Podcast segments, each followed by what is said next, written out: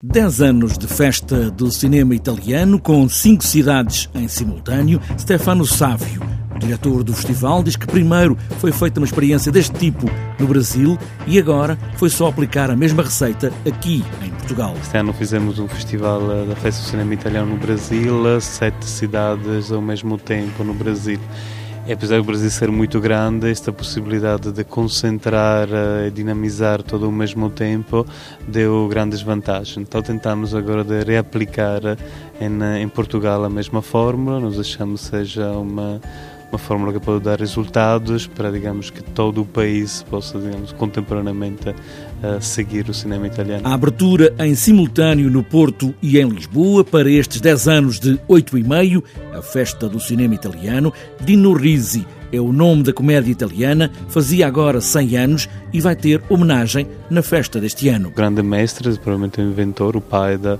da comédia italiana, que é Dino Risi. Dino Risi faz, eh, este ano está a cumprir 100 anos, eh, desapareceu alguns anos atrás, mas eh, nem, nem há muitos. Achamos que merecia uma, uma grande homenagem em colaboração com a Cinemateca Portuguesa. A sua memória, ho messo il disco di Foix da Terracina a Roma.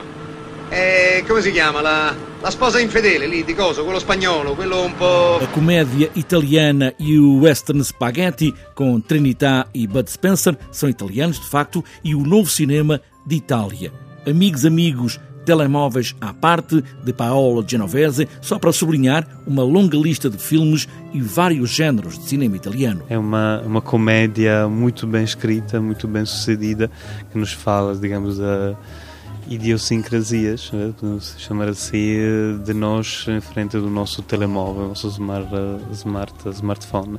É uma, é uma comédia que teve tanto sucesso que também sei que nos Estados Unidos já compraram os direitos para fazer um remake é um filme que verdadeiramente, no sentido, parece uma comédia, mas que depois verdadeiramente toca alguns aspectos da nossa intimidade muito forte. O novo cinema italiano e também todo o cinema italiano em todos os géneros são muito poucos os filmes que vão ficar de fora destes 10 anos da festa do cinema italiano em Portugal. Começa esta noite, ao mesmo tempo, no Porto e em Lisboa, com Sonhos Cor-de-Rosa de Marco Bellucci.